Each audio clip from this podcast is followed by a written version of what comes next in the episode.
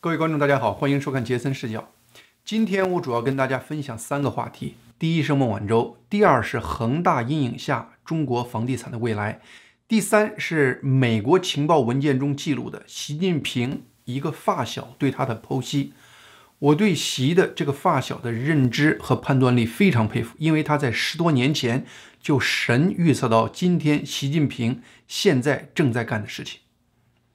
好，我们先来谈孟晚舟这个事情。根据各方消息报道，九月二十四号，首先是孟晚舟和美国联邦法庭达成了一个庭外和解协议。孟晚舟这边是认错但不认罪，也就是孟晚舟。不认为他自己触犯了美国的任何法律，但是他承认，二零一三年他对于华为和华为控制下的 Skycom 公司之间的关系向汇丰银行撒了谎，导致汇丰银行提供的行业服务违反了美国对于伊朗的制裁。作为交换条件呢，美国的检方就推迟对他的一系列的指控。如果孟晚舟到二零二二年底，没有再次犯错，美国这边答应最终撤销对他的起诉。在这种情况下呢，美国正式向加拿大司法方提出撤销对于孟晚舟引渡的请求。因为美国这边不要求引渡了，加拿大法庭和加拿大司法部也就自然宣布撤销对孟晚舟的离境限制。随后有媒体报道，孟晚舟当晚就搭乘预先安排的专机直飞深圳。而在同一天晚上，加拿大总理特鲁多宣布，被中共关押了近三年的两个加拿大公民，也在晚上七点半的时间离开中国，在返回加拿大的途中。这个大家过去跟踪了三年的话题，竟然在一天内画上了一个完整的句号。这么快的发展，让我们这些看客下巴掉了一地。但是仔细想想，这个结局应该也不是太出乎意料。首先呢，孟晚舟在加拿大已经被滞留了近三年，他花费了天量的律师费为自己辩护，想避免被引渡到美国。目前，孟晚舟在加拿大的司法程序已经走到头了。从司法惯例的角度分析，孟晚舟被引渡到美国的概率几乎是将近百分之一百。那么未来呢？如果美国对于他起诉的罪名成立，孟晚舟将来面临最高可能是三十年的牢狱之灾。耗费的时间、花的钱、过程中的焦虑，这一切对于孟晚舟这个阶层的人，其实美国这方已经树立了一个非常有震慑力的案例。当然了，如果真的孟晚舟被引渡到美国开始受审，美国这边还要花费大量的人力和纳税人的钱，在法庭上和财力雄厚的华为大公主孟晚舟对阵多年。就算美国这方最终在法庭上获胜，结果又是如何呢？只不过是继续花费美国纳税人的钱，把孟晚舟大妈在美国关押成孟晚舟奶奶，那又有什么额外的意义呢？从一开始，美国对于孟晚舟的引渡要求，其实针对的就是华为和华为背后的中共。孟晚舟只不过是华为，或者更广泛的说，是中共企业企业文化和运行潜规则的一个齿轮而已。而且呢，全世界也看到了，当孟晚舟在家人的陪伴下，在加拿大千万豪宅中，在他脚上嘎噔一下按上那个跟踪环之后，在地球的另外一边，两个加拿大公民就莫名其妙的被如旋风般被中共的司法人员分别裹挟到了中国狭小的牢房中，二十四小时在灯光和中共警察的关注下生活。虽然整个过程和传说中蝴蝶效应很神似，但是你看到的不是那神秘的蝴蝶效应。你看到的不过是中共流氓效应在起作用。如果中共需要任何人的生命都可以成为他手中的筹码。两个 Michael，一个在八月十一号已经被中共判了十一年徒刑，另外一个虽然今年三月份已经结束了法庭庭审，但是一直没有宣判。其实过去两年多，两个人都生活在中共的司法黑洞里。而且就在上个月，中共还坚称。中方抓两个加拿大的 Michael 和孟晚舟案件没有任何关联，但是就在今天，在全世界面前，被中共关押了一千零二十天的两个 Michael 突然在同一时间被中共释放，而且还跟孟晚舟女士在二十四号晚上在空中玩了一个奇妙的擦肩而过。如此看来，美国如此处理孟晚舟事件的一个附带好处，就是让中共再次在世界面前表演一下他耍流氓的水平。中共为了实现自己的目的，他可以先扇自己的嘴巴，然后再把自己的司法程序完全扔到粪坑里。当然了，美国如此处理孟晚舟事件的最大负效应，也是让中共成功的耍了一次流氓。无耻是无耻者的通行证。中共这次人质外交的成功，有可能让中共未来在国际事务上更多的使用这种手段，也可能让世界上更多的国家对于中共的流氓做派产生一种畏惧感。这是人类未来必须面对的一个黑暗现实。孟晚舟在加拿大法庭宣布撤销他的案子后，在法庭外阅读了一个事先准备好的简单发言，其中他感谢加拿大司法的公正。回看他在加拿大的经历，那应该是他的真心话。孟晚舟事件可能就到此落下帷幕了。但是呢，过去这段时间大家普遍关注的恒大集团的问题，可能只是为中国房地产和中国房地产债务问题拉开了一个序幕。我在九月十八号的节目中推测，中共不会出钱救恒大，只会对恒大的各个部分用一系列定向爆破的方式来解除恒大对中共系统性的威胁。过去这一周，各方面传出来的消息基本符合这个推测。只是在九月二十二号，有人给我分享了一篇文章，来自一个叫 Asian Markets dot com 网站的文章。这个网站以前从来没看过，说中共会以接管恒大的方式救恒大。我当时看后就非常怀疑，因为我用简单的算术来推算一下，都知道这种方案是根本不可能的。但是呢，我还是看到这个消息在互联网上被广泛传播，结果恒大股票在香港当天九月二十二日。暴涨了百分之三十。第二天，九月二十三日一大早，《华尔街日报》独家报道说，中共不愿出资保恒大，目前正通知各地官员准备迎接面临恒大引发的一个风暴。结果呢，九月二十三号、二十四号，恒大股票又连续大跌两天，让二十二日听信中共会救恒大而爆买恒大股票那些股民又被套住了。那么恒大的账目，我是越看越感觉是个无底洞。目前恒大坏消息让恒大的现金流几乎清零，房子卖不出去了，也没人愿意再给恒大借钱了。恒大只有变卖资产一条出路。大家都说恒大欠债是两万亿，但是那只是恒大报表上明确的债务。市场保守估计，恒大在报表外还有超过一万亿的债，也就是恒大。表内表外负债合计超过三万亿。恒大账面上最大的资产是它的土地储备，声称价值两万亿，但是水分大的吓人。而且呢，现在三四线城市土地供大于求，结果是恒大的土地储备根本找不到买家，变现的可能性非常小。恒大最大的资产是它深圳的一些旧城改造项目，对这部分资产的理想评估也不过是一千亿，和万亿的债务差一个数量级。这么大的债务黑洞，世界上一般国家的 GDP 你扔进去都不有个回声，中共就是想救也是无能为力。传说呢，中共目前让各地政府接管恒大当地业务，保证在建项目不烂尾，我一听就笑了。恒大各地的资产和负债是非常不平衡的。你比如说，刚才我们谈的恒大可能变现的最优的一千亿的资产项目是在深圳，那这钱就是广东省的了。那么其他很多地方就只有恒大的债而没有资产。中共这个安排明显是告诉大部分地方政府，未来工作重点要放在维稳上了。那么更可怕的是，恒大的债务问题并不是中国房地产领域的特例。中共二零二零年推出的房地产企业债务三条红线的监管政策，恒大不是唯一一个三条红线都踩的企业，恒大只是第一个被这三条红线给勒死的企业。中共现在知道，他去年搞的那三条红线是太自不量力了。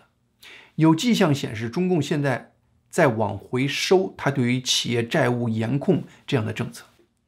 今年年初，中共央行推出的房地产贷款集中管理这样的政策，现在就有明显放宽的迹象。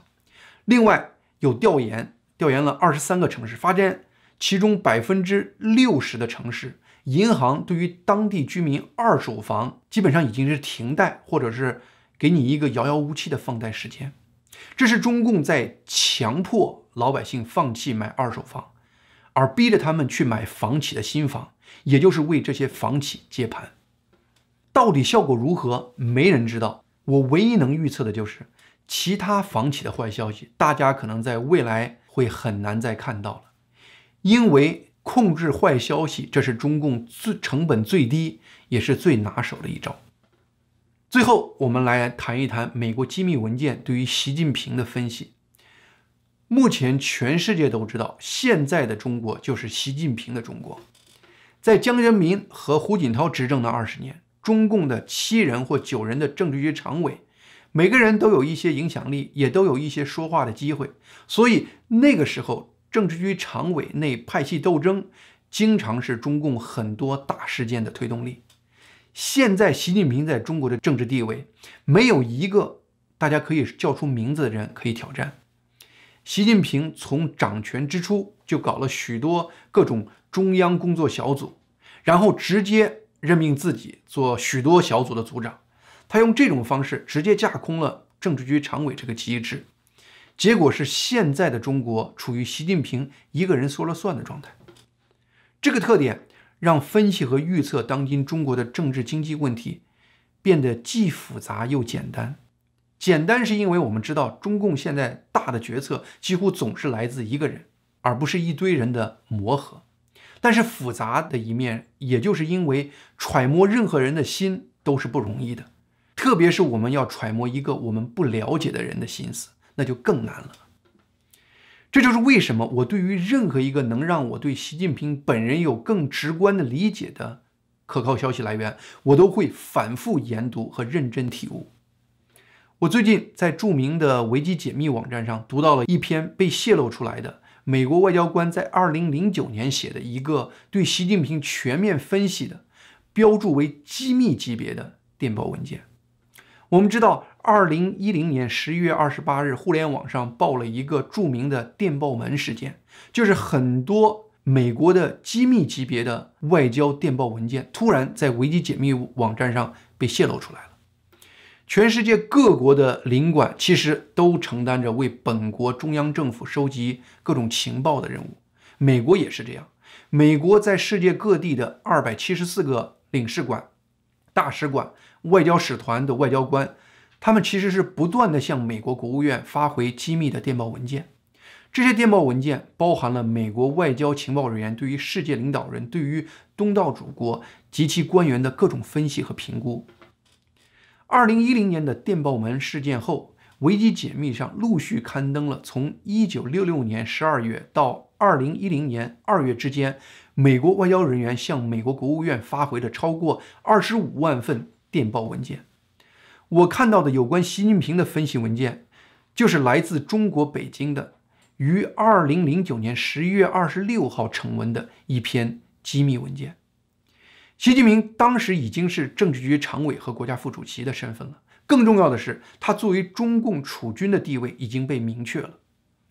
机密文件的内容是一名美国外交官对他和习近平的一个发小多次谈话内容做出的一个总结分析报告。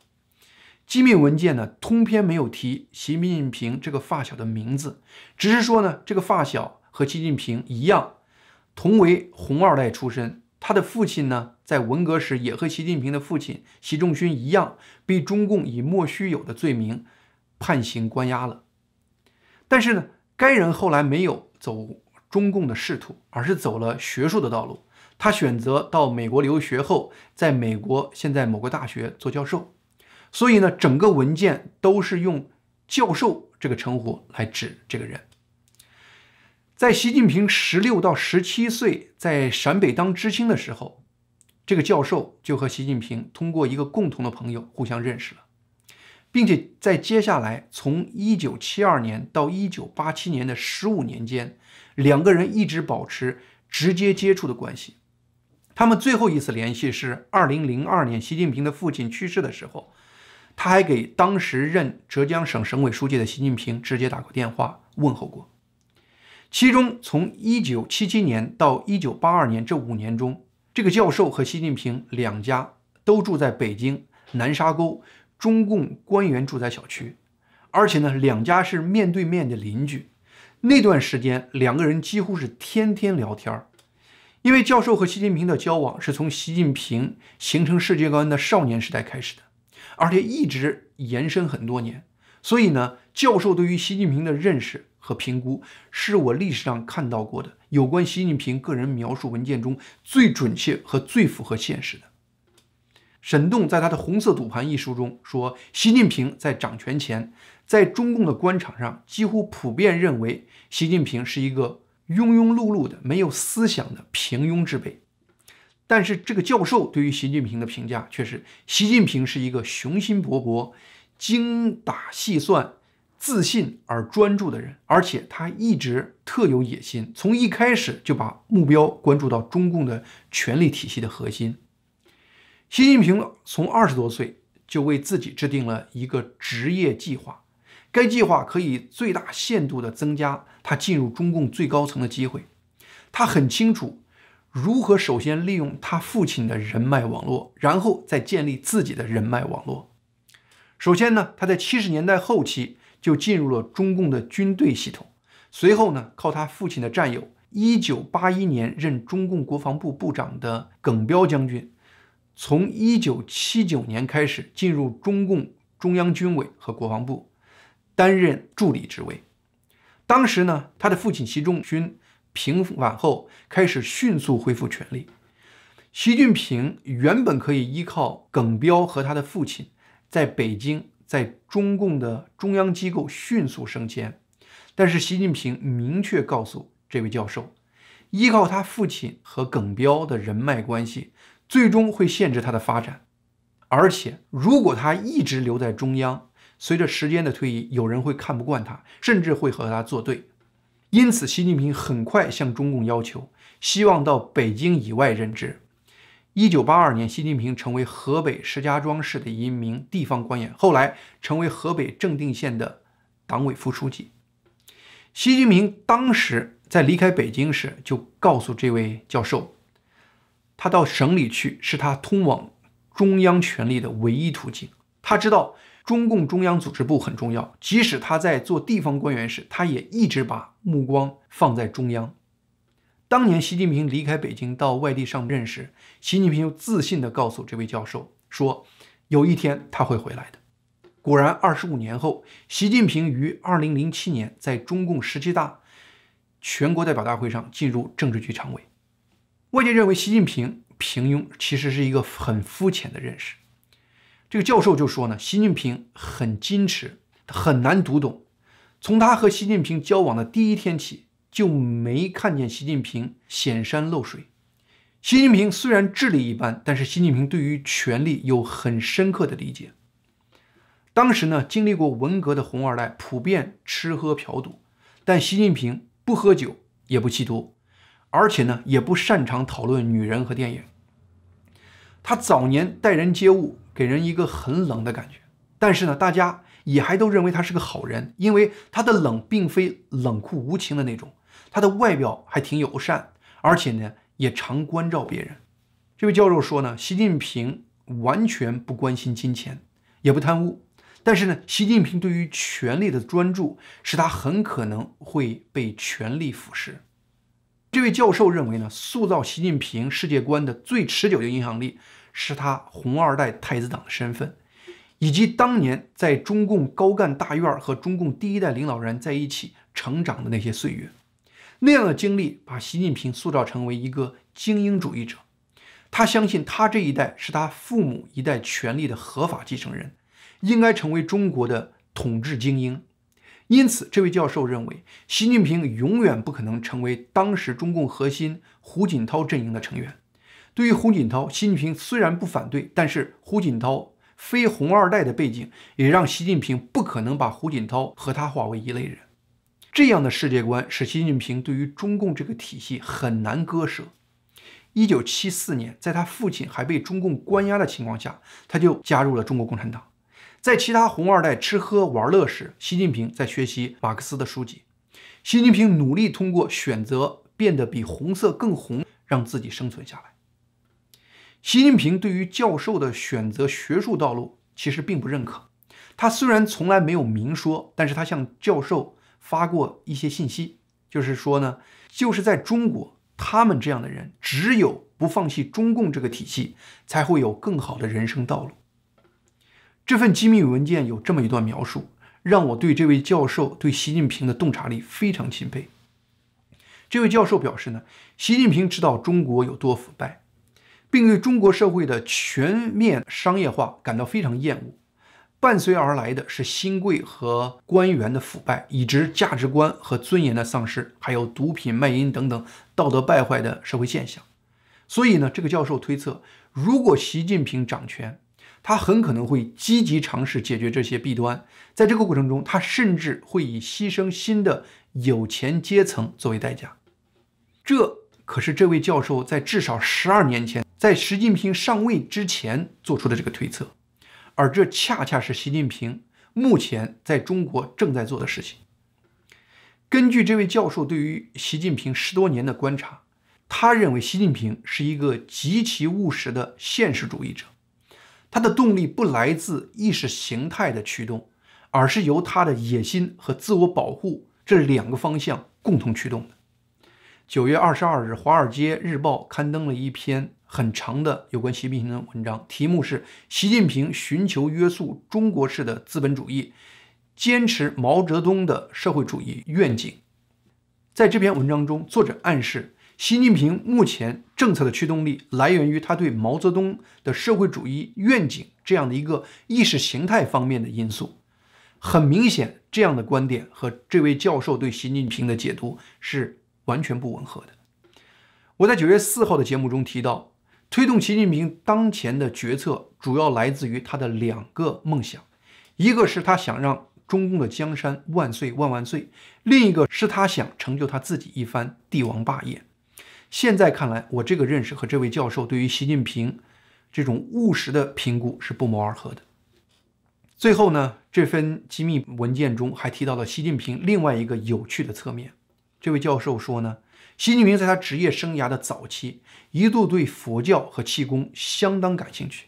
在八十年代中期，习近平在厦门担任地方官员时，这位教授去拜访过他。习近平和他聊了很多对佛教、武术、气功和其他超自然神秘力量的话题。